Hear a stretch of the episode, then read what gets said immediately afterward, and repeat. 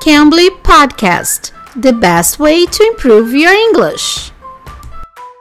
Oi, pessoal, eu sou a Teacher Kai. Estamos começando mais um podcast do Cambly e hoje nós vamos falar com o tutor Jehu do Cambly, que ele vai explicar pra gente sobre preposições falando de tempo in, on e at. Você tem dúvida nisso? Se você tiver dúvida, fica ligadinho aqui, porque o Teacher Jehu vai explicar pra gente sobre essa, essas preposições que são bem complicadinhas na hora de aprender inglês, tá bom? Se você não conhece o Cambly, use o código TEACHERK, TEACHERK, tudo junto para ter uma aulinha totalmente grátis.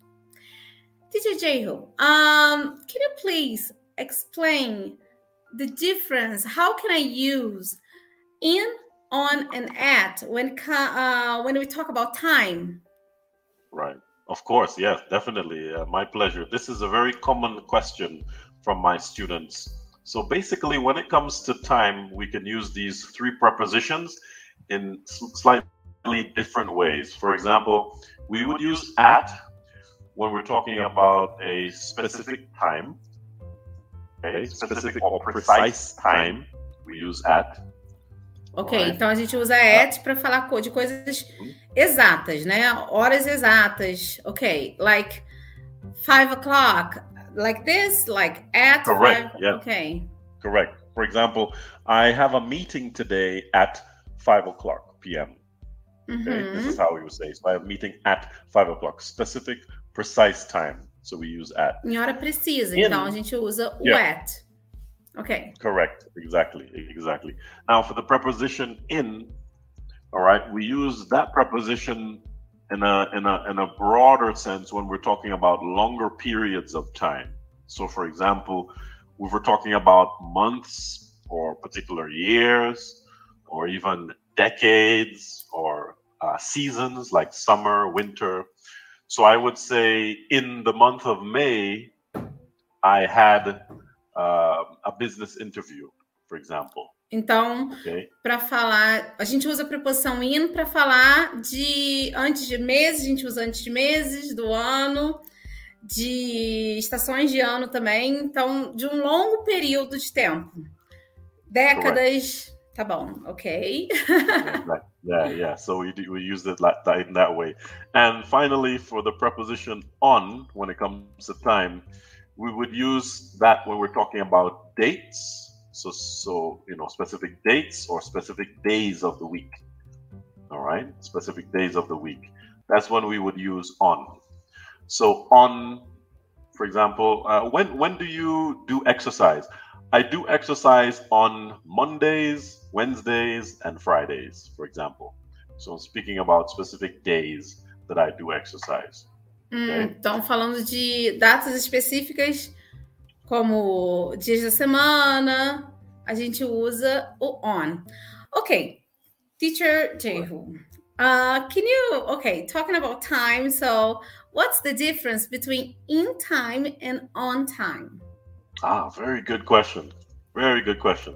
So, in time and on time. So, we use on time to speak about being um, being punctual. So, for example, if we talk about a specific appointment, like I have a doctor's appointment or I have a business meeting, I'm on time. That means that I am early. I, you know, I, I am able to get there before the meeting starts.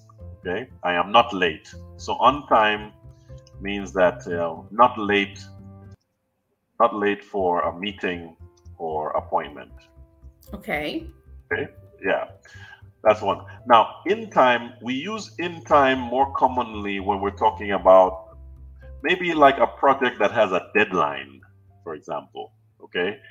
So if you have a project and the project is um, supposed to be presented in one week or two weeks, okay, if you are able to do it in that time, we say you're in time, right? We just uh, you, you were able to complete the project in time that that is a, a, slight difference in terms of how we could use okay. those two phrases. One more questions about it. Okay, so in a situation that I say, can I say that I am in time or on time for class? So if if you're on time for class, I am on time for class. So uh-huh. it means I, I, am ready. Uh, for example, if this the class starts at five, I'm mm-hmm. I'm ready at five. So I'm there on five right. at five. Exactly. Yeah. An- another little difference between in time and on time has to do with planning. So when something is programmed or, or planned, like in the case of an appointment, a class, or even sometimes a project, we would say that you're on time if you're not late, if you're early. Okay. And when things are more without planning, last minute, right? Uh, we would use also, we can also use in time for those kind of situations. Right. So just in time to catch the bus, for example, yeah, before the yeah. bus leaves. right. Okay. Yeah. Okay. Thank you, Teacher Jehu, for your explanation. It was really nice to know about it and hope to see you soon. Thank you. Anytime. Ok, bye bye, guys. See you. Tchau, pessoal. Bye. Encontro vocês no próximo episódio. Bye bye. You can.